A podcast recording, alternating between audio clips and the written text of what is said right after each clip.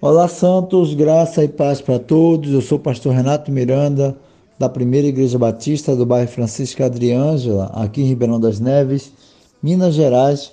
E o nosso devocional dessa manhã está em 2 Timóteo, capítulo 2. Eu vou ler o verso 23 e 24, que diz assim: E rejeita as questões loucas e sem instrução, sabendo que produzem contendas e ao servo do Senhor não convém contender, mas sim ser manso para com todos, apto para ensinar.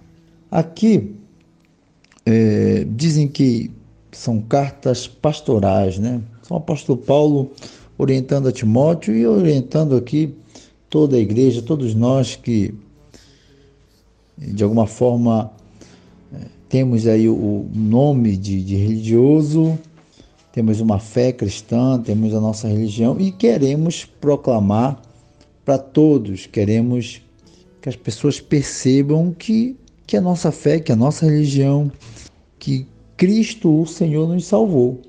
E para isso acontecer, o apóstolo Paulo orienta né, os nossos irmãos a dizer: olha, não se envolvam em questões loucas, em questões que vai trazer mais contenda do que edificação.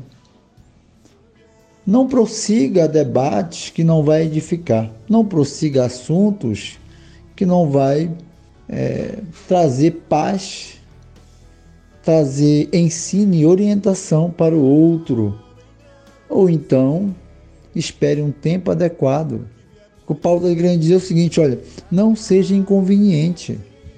Seja sábio. Não prossiga assuntos que vai trazer edificação, sabedoria para o outro, que vai trazer a paz. O nosso Senhor Jesus fez isso. Evitou de passar por um lugar e passou pelo outro, porque não era o tempo correto para passar por Samaria, para encontrar a mulher samaritana. Ele falou para Pedro, me parece, disse: Olha, devolve essa espada para a bainha. Para quê? Para que o embate? Para que a violência? Aonde vai te levar, ó crente? Você está transmitindo a paz, você está sendo sábio. A própria Bíblia diz que até o tolo se torna sábio quando se cala. Na igreja de Coríntios, muitos queriam falar em línguas, muitos queriam se apresentar, então, já que os homens gostam de se apresentar com tanta pomposidade de palavras, já que eles têm tanto domínio, então domine a sua língua e se mantenha calado. Evite confusão. A Bíblia fala no Salmo 1 que nós não devemos ser como os ímpios. Se afaste de contendas. Mas os homens eles conseguem ser tão errantes que eles procuram contendas eles procuram o mal, eles são inconvenientes, são mal educados. Que nessa manhã a gente possa orar ao Senhor, dizer: Ah, Deus me faz um homem sábio, não me faz contender no momento inadequado. Ó oh, Deus, me dá sabedoria, que eu volte para minha insignificância, porque eu não sou mestre. Ou se eu me considero mestre, eu devo ensinar com sabedoria. E aqui está dizendo: olha, ser manso com todos, com os da sua casa.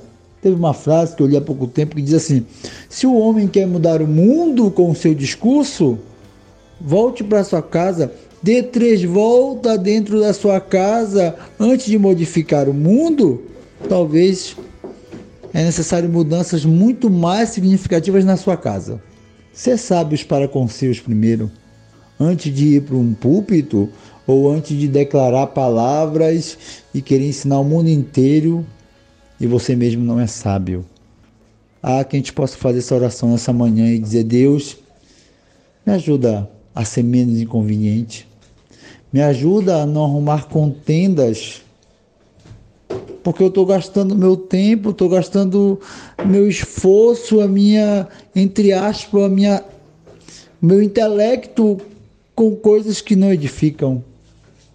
Ah, Deus, ajuda-nos a ser sábios para a tua glória. Ensina-nos a ser hospitaleiro, a dominar nossos lábios para o teu louvor, para a edificação, para o bem, não para o mal. Que a gente possa fazer essa, essa introspecção, uma avaliação do nosso percurso na vida cristã. Que a gente possa ser luz para o outro. Deus abençoe a nossa manhã. Em nome de Jesus.